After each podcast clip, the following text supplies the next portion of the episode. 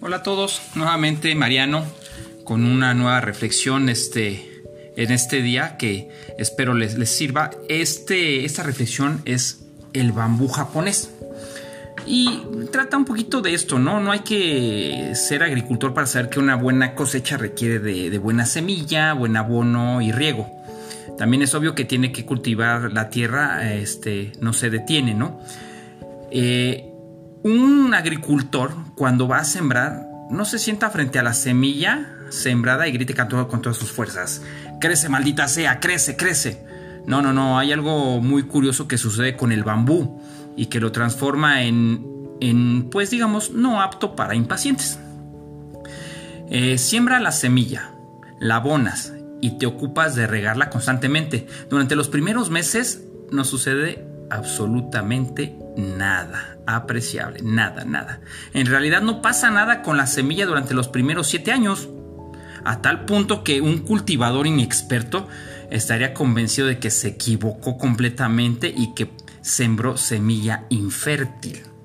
Sin embargo, durante el séptimo año de haber sembrado la semilla del bambú, en un periodo de tan solo seis semanas, la planta de bambú crece más de 30 metros. Espectacular, ¿no? La pregunta aquí es, para que reflexionen y piensen, ¿tardó solo siete semanas en crecer? No, la verdad es que se tomó siete años y seis semanas en desarrollarse la planta de bambú. Espectacular, ¿verdad? La reflexión y la moraleja.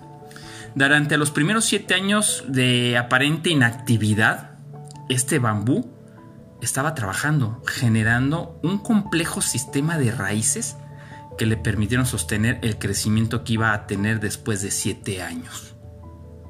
Espectacular, ¿no? Sin embargo, la moraleja y la reflexión es esta.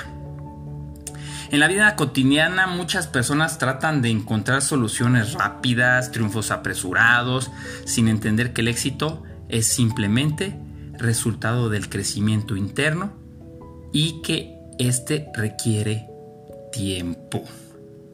Entonces, moraleja, en la aparente inactividad hay que trabajar para que nuestras raíces sean sólidas para el crecimiento que se nos viene y estar preparados. Espero les haya gustado. Soy Mariano y nos vemos la siguiente semana con otra reflexión. Que tengan un excelente fin de semana y un excelente viernes previo a la Navidad.